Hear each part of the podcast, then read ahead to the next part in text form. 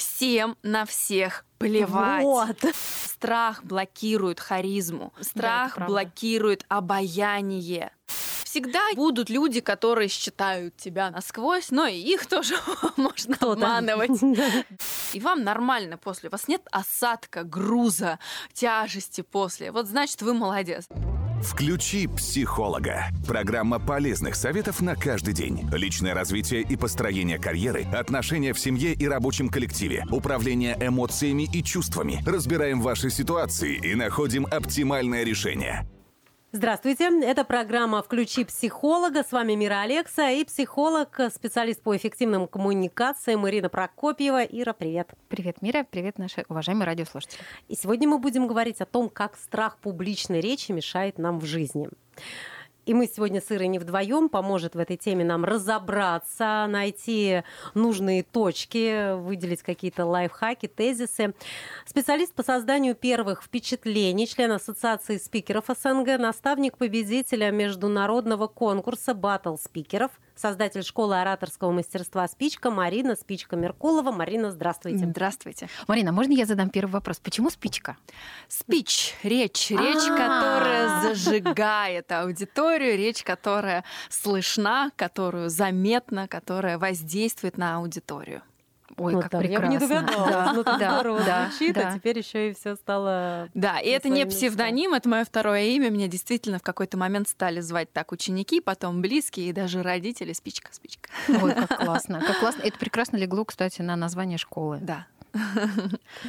Ну, собственно, страх публичной речи мешает нам в жизни. Я так понимаю, что это не только какая-то профессиональная да, часть жизни, где-то на работе, когда мы Да, где нужно выступать. Это... Ну да, это же может вообще, мне кажется, с любого возраста а, преследовать в самых разных сферах и в обычной жизни, в том числе, когда ты не можешь себя как-то проявить, правильно? Да, люди, которые приходят в школу на занятия, чаще всего, какой бы ни был запрос, он так или иначе связан с работой, со своим волнением и страхом. То есть э, люди чаще всего хотят либо лучше общаться, лучше коммуницировать, эффективнее выступать, печенговать, продавать, убеждать, проявляться. Ну, как бы вот э, совершенно разные люди приходят заниматься ораторским мастерством и первыми впечатлениями. Это может быть и врач-акушер-гинеколог, который а, работает там в социальных сетях, ведет личный бренд-аккаунт, или там а, кардиолог, которому нужно диссертацию защищать, да, такие два Мгм. разных запроса, и Ну то да. это тот врач. И вот это волнение, страх, базовая эмоция, которую испытывают практически все люди на самом деле, потому что это э, действительно базовая эмоция, если разбираться. И есть вот наверняка уже сейчас много знаний о коучинге, о психологии, тот самый рептильный мозг, который включает в нас программы еще испокон, испокон, испокон веков наших предков, и связаны они с работой, и связаны они с С инстинктами, да? С инстинктами Да. Я и в боюсь первую очередь- убежать. да, самосохранение. То есть есть опасность. А в чем опасность в публичной речи? Ну, казалось бы, все же мы общаемся, и все мы... Ну да, это такой естественный процесс. Нет, опасность есть, девочки. Опасность заключается в том, что вот почему в древности да, все боялись, э, а, вернее, оттуда к нам пришел этот страх, что если ты будешь не такой, если ты будешь э, другой, не соответствовать ожиданиям, то тебя выгонят из э, общины, из стада, из стаи, откуда-то. И вот этот страх, вот про что говорит Марина совершенно верно, он в нас срабатывает в самый сложный момент. на Я так генном уровне? на Коне- Ну вот, э, вот эта бессознательная история, что я боюсь опозориться, я боюсь, что я буду какой-то не такой, э, умру на сцене, да, Да. вот этот страх, э, страх публичной смерти. И он, собственно, действительно переходит вот в этот страх публичной речи и может сильно испортить жизнь.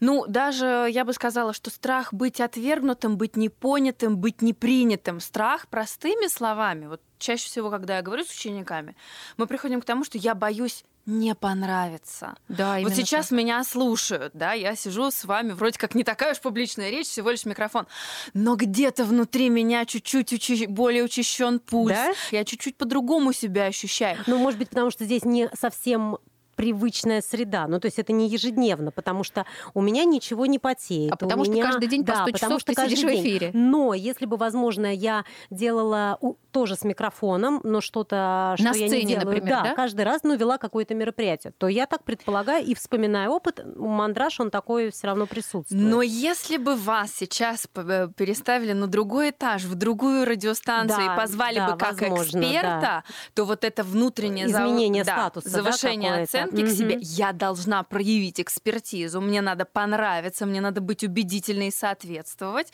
Это, это то, что включается вот как раз те самые программы. Мгм. Либо генетические, да, вот эти рептильные безопасности, да, быть, быть не отвергнутым, а принятым, и не чтобы еще и на, на костре не сожгли. Самое страшное сейчас, что люди боятся, что их осудят, что их обсудят.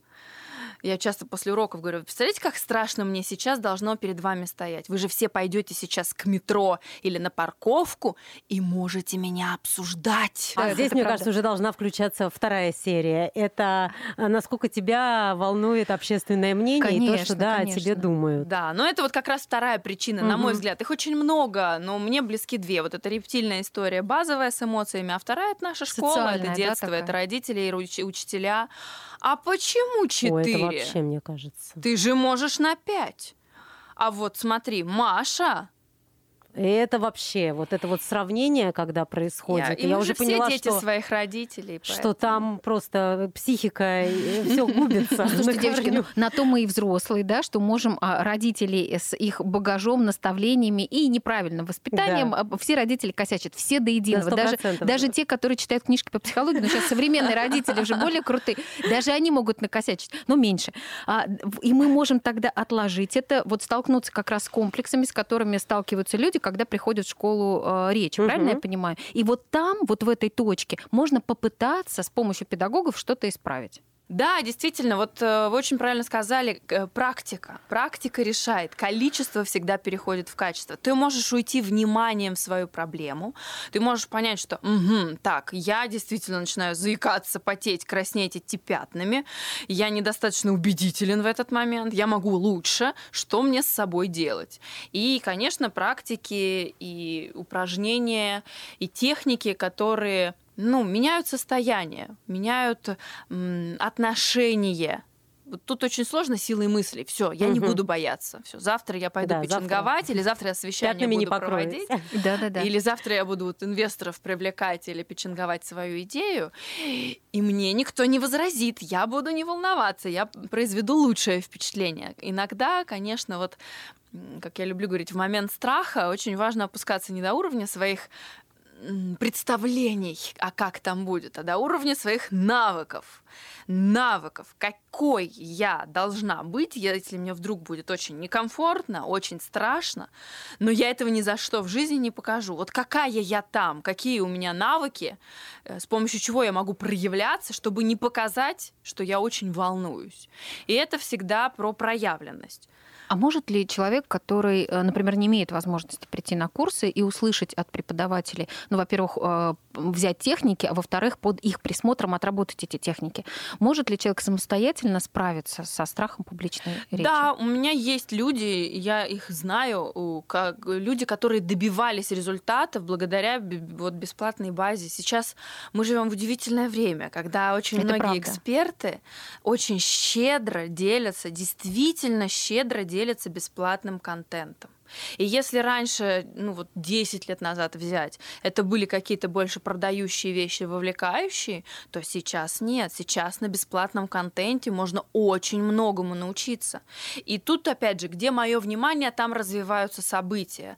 Я думаю, что YouTube-каналы, которые связаны с работой со страхом публичных выступлений, начиная от гуру в нашей стране, ну там мы всегда можем говорить Радислав Да, Гандапас. Владислав Гандапас, конечно. Вот. И э, заканчивая м, различными телеграм-каналами, запрещенными сетями, э, контента везде очень много где мы можем брать упражнения и их использовать. Ну и, конечно, если мы говорим про страх, то в первую очередь все-таки задать себе вопрос, а чего конкретно я боюсь? Вот представить эту самую ужасную картинку опозоривания, непринятия, вот что там, вот на самом дне дна, что там происходит. Включи психолога. Программа полезных советов на каждый день.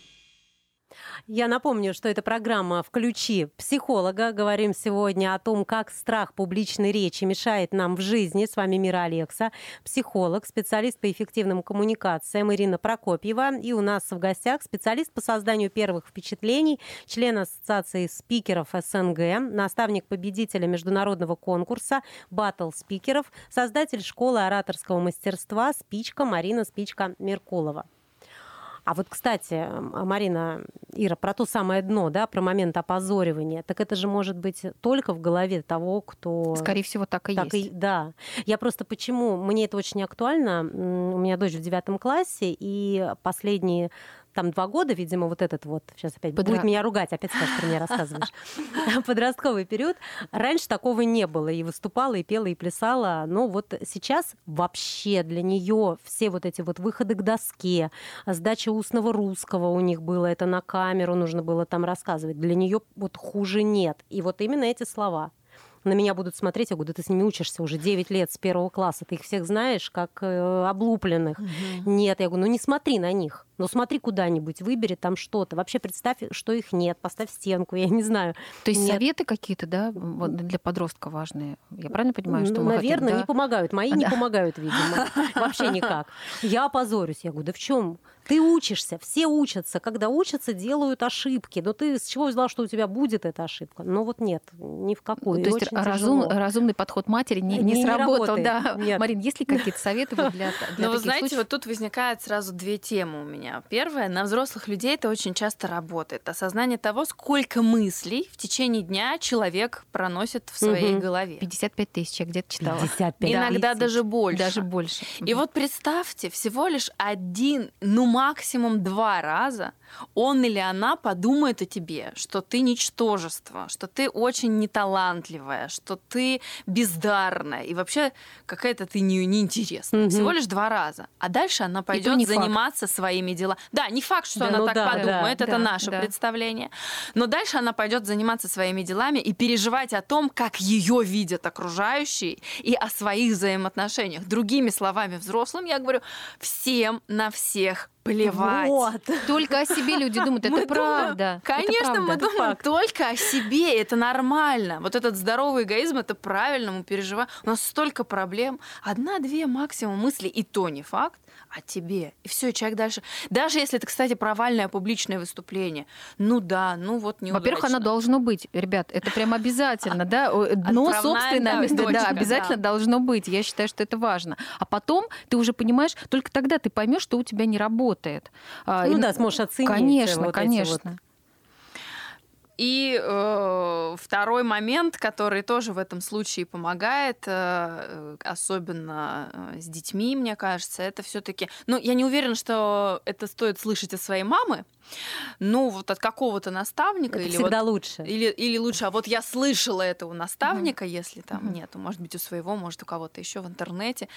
Научиться играть уверенность. Вот научиться mm-hmm. ее играть. Ну, представь, давай вот э, ты сейчас обманешь их всех и покажешь, а с помощью чего проявляется эта уверенность. Какой ресурс, да, внутри есть Конечно, для этого? Я, он всегда опирается на речь, на голос, да. А какой человек, как бы ты говорила, если бы ты была максимально уверена в себе? Ну, представь, что вот там только твои близкие друзья. Ведь с ними ты не испытываешь таких ужасных чувств, когда рассказываешь о просмотренном фильме, например, или кино.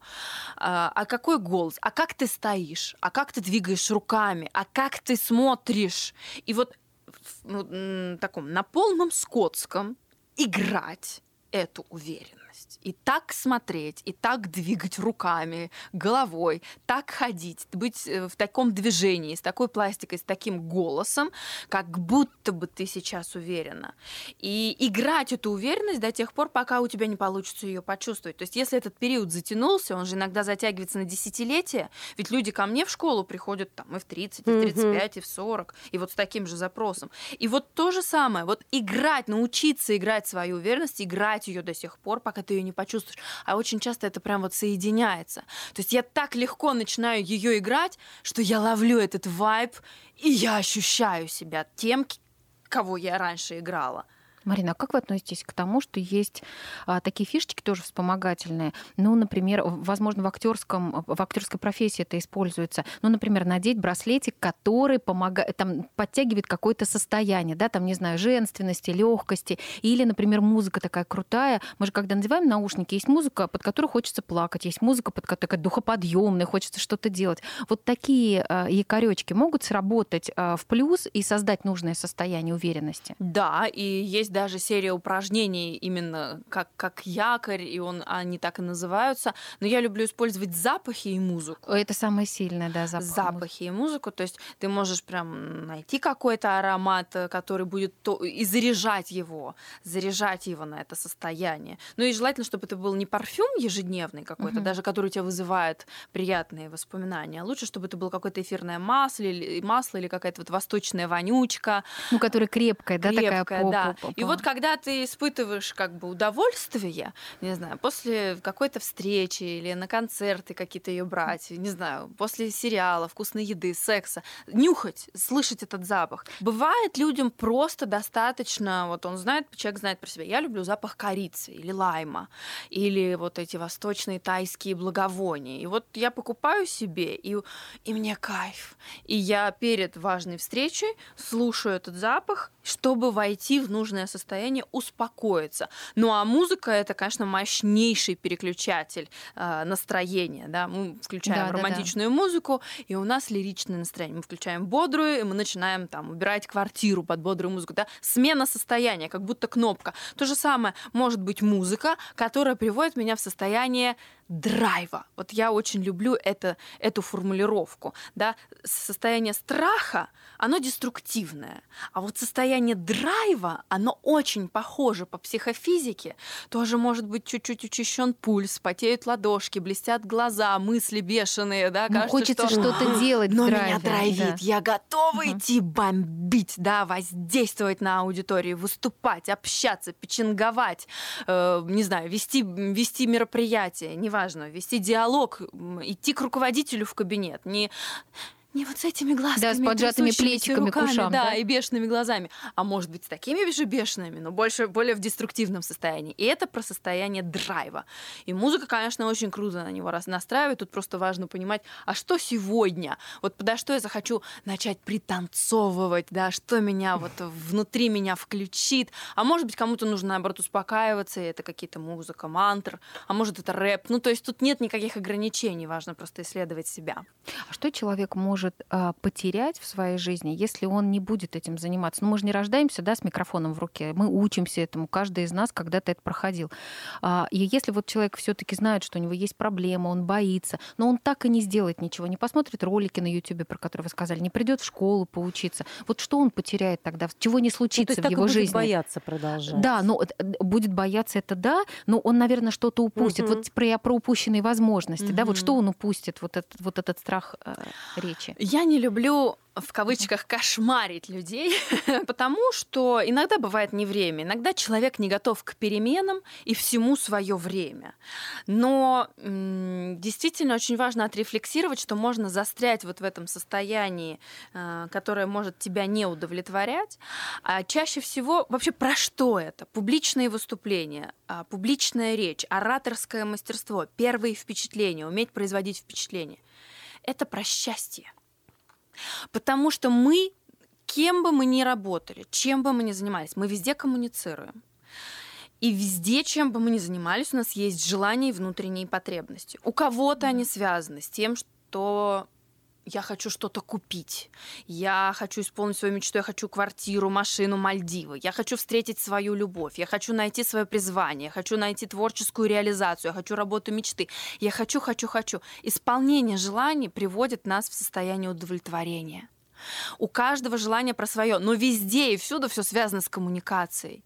И вот это умение проявляться, оно напрямую связано с чувством страха, потому что страх блокирует харизму, страх да, блокирует обаяние. Я в своей сильной проявленности, значит, я харизматична. И у каждого своя индивидуальность. Но для того, чтобы она проявилась, эта индивидуальность, не должно быть страха. Потому что страх — это зажим, это напряжение. А в состоянии напряжения и зажима я не могу воздействовать, я не могу доносить свою ценность, я не могу показать себя, э, просто свою уникальность, свою индивидуальность. И это не всегда про проявленность, как бы вот я блогер, я эксперт, я веду соцсети. Это про проявленность именно индивидуальную. Ты можешь быть очень спокойным, тихим специалистом, э, четко знающим свое дело и доносить именно эту ценность без активной социальной проявленности. Ну понятно, там. то есть в своем, в своей области, не Да. обязательно же Конечно, каждому экспертность, где-то мне быть. Кажется, нужна э, для уверенности. да? Конечно, Да. На, на, на публичности, на людях. И каждый в меру своих а, индивидуальностей должен для себя понимать вот эту вот в чем его проявленность и ценность, чтобы ее доносить без страха и волнения, доносить свою ценность, да, уметь коммуницировать, идти через это состояние сильного себя в обаянии, Мгм. в включенности, в харизме, в коммуникацию. И там раскрываться, и там добиваться желаемого. И это всегда и про деньги, и про творчество, и про любовь. Хорошая речь, поставленная, а, мне кажется, позволит людям быть более полезными это- этому миру. Вот мой взгляд на это такой. Да, и в первую очередь еще, может ли этот человек позволить себе начать ошибаться? Вот это еще тоже такой первый блокирующий страх. Ну, потому что боятся ошибаться. Опять-таки, вернемся Страх к а, ошибки. тому, что С- э, запозорят, Синдром да. самозванца наш любимый, да, подтянется мгновенно, конечно. И посмотрите, во всех сферах, абсолютно во всех сферах, у, у- даже мужчины, даже мужчины, у чьи состояния мы знаем, и они открыты в Forbes везде, даже у них есть аккаунты в социальных сетях, даже они начинают проявляться, это же о многом говорит, это тренд, и он только начинает развиваться у нас в стране. И вот позволить себе начать, разрешить себе начать ошибаться, но проявляться, это, конечно, большой шаг. Но, возвращаясь к началу, к нему нужно быть готовым. Не насиловать себя. Я против, вот умри, но сделай. Ах, так, значит, ты слабак. Нет, надо поймать этот настрой. Нужно поймать этот момент, когда мне легко сейчас это будет. Мне легко будет выходить из зоны своего комфорта. Не через насилие. А правда ли говорят, что камера, а, ну, коль скоро мы говорим про социальные сети, да, телефоны, камера, все у нас есть, а, а правда ли говорят, что камера усиливает состояние? Ну, то есть, если человек боится, камера передаст еще больше страх. Если он радостный, крутой, счастливый, с энергетикой, камера это тоже передаст. Вот если возвращаться к совету, что я могу это сыграть, я могу сыграть уверенно в себе, никто не заметит, что у меня там внутри все колышется. Вот в этом случае камеру тоже можно обмануть своей убедительностью. Э, Камеру можно обмануть. А то есть тот же, э, в- Тот же вот, эффект. э, тот же эффект, Вообще да. прекрасно. Да, да. Класс. Как бы всегда будут люди, которые считают тебя, наверное, насквозь, но и их тоже можно Кто-то. обманывать. Да. А мы помним, что они заняты собой, Да. поэтому это для нас плюс, да, они не всегда нас могут считывать. Да, О, ну действительно, Считал сейчас и ведь, забыл. а, мы очень много перенесли дел в онлайн. Там тоже важно уметь ощущать себя комфортно. Вот м, вообще сверхзадача этого всего так, чтобы тебе было самому с собой комфортно. Вот чтобы не было каждый раз вот этого самобичевания. Ой, да зачем же я вот так сказала? Надо было вот с этого начать. Вот Вот когда этот нету- перфекционизм ненужный, который мешает, конечно. Когда нету вот этого вот безумного самобичевания после, вот это значит все отлично. Когда вы записали видеоурок или вышли в Zoom, провели совещание или какой-то, а, не знаю, еще видеоконтент, и вам нормально после, у вас нет осадка, груза, тяжести после, вот значит вы молодец, значит вам уже никуда не надо. Это такая приближенная к жизни э, вещь. Э, Ну, наверное, наши слушатели знают, мы с девочками тоже прям вот включены в это. Есть площадка TED, известная, да, на весь мир. И э, у TED есть правила. И одно из правил — это как раз вот этот эффект несовершенства. Ну, то есть там никто не выходит на сцену причесанный прям от ушей до хвоста, там галстуки, чтобы прям вот пиджаки. Люди одеты в свободном стиле.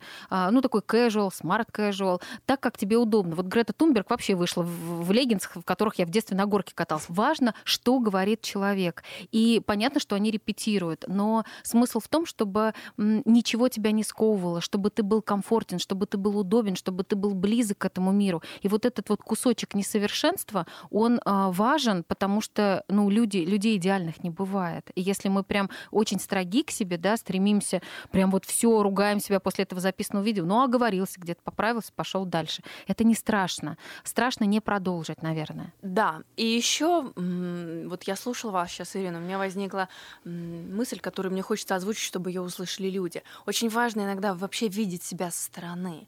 Вот эти люди, они же все равно готовились к этому выступлению. Конечно. Они думали, какие леггинсы им надеть, все равно. Сработало все маркетинг был на высочайшем э, уровне. И вот тут очень важно иногда просто видеть себя со стороны. Ко мне часто очень люди приходят, и самый большой инсайт и прорыв, когда они видят себя на видео, которое записываю на первом уроке и отправляем потом в личные сообщения. Или когда я спрашиваю у группы, а какой он, вы каким его увидели прилагательным? И вот человек слышит, как его видят со стороны, и, и потом он, он да? сам себя увидит со стороны. И мы иногда, вот казалось бы, да, ну мы смотримся в зеркало, но мы не не понимаем, как нас видят вот в нашем офисе, да, в этом привычном кабинете, в классе, в обычном, а, в ежедневной нашей социальной проявленности. Вот видеть себя со стороны.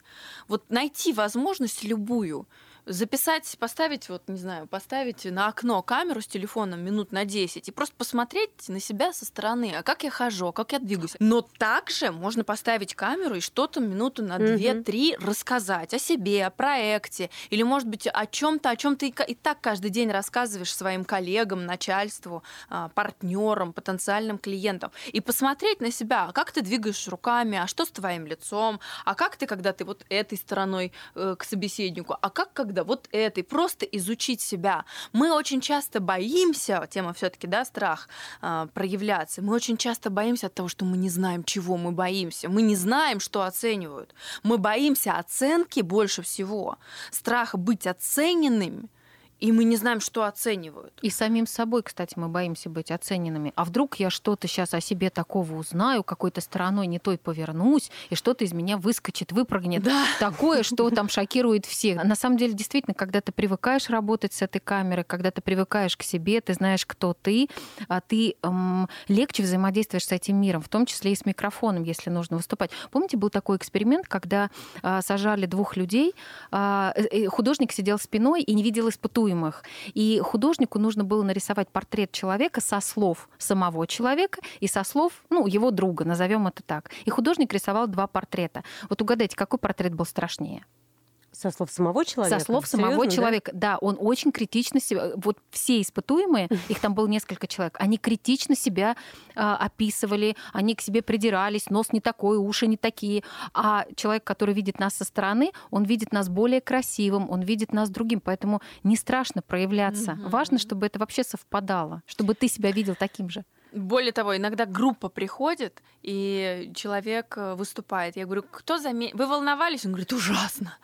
Поднимите руку, кто заметил, что он волновался? Я думал, Прекрасный ты вообще итог. нормально. То есть иногда со стороны и правда не так страшно. И поэтому вот если в качестве практического лайфхака запишите себя на видео, посмотрите, с какой стороны вы нравитесь себе, самому себе лучше. Вот я себя, например, воспринимаю только с левой стороны. Я никогда не сяду на важной встрече, никогда не запишу видео, сторис, ничего с правой стороны. Но я не нравлюсь себе угу. справа. Хотя, в принципе, ну вот вы меня отличаете. Абсолютно, Марина, красиво Нет, с разных Марина, сторон. Да. А мне комф... вот мне кажется, что я когда левым боком, я совершенно другая. О, да. И мне так спокойнее. Я Тогда и так всегда нужно, левым да, полубоком делать. лучше. Мне так проще. И это самое главное. Наше внутреннее состояние, которое рождает спокойствие, уверенность, убедительность, дает проявлять свою харизму, экспертность. Поэтому чем больше мы о себе знаем, тем увереннее, успешнее и смелее мы идем.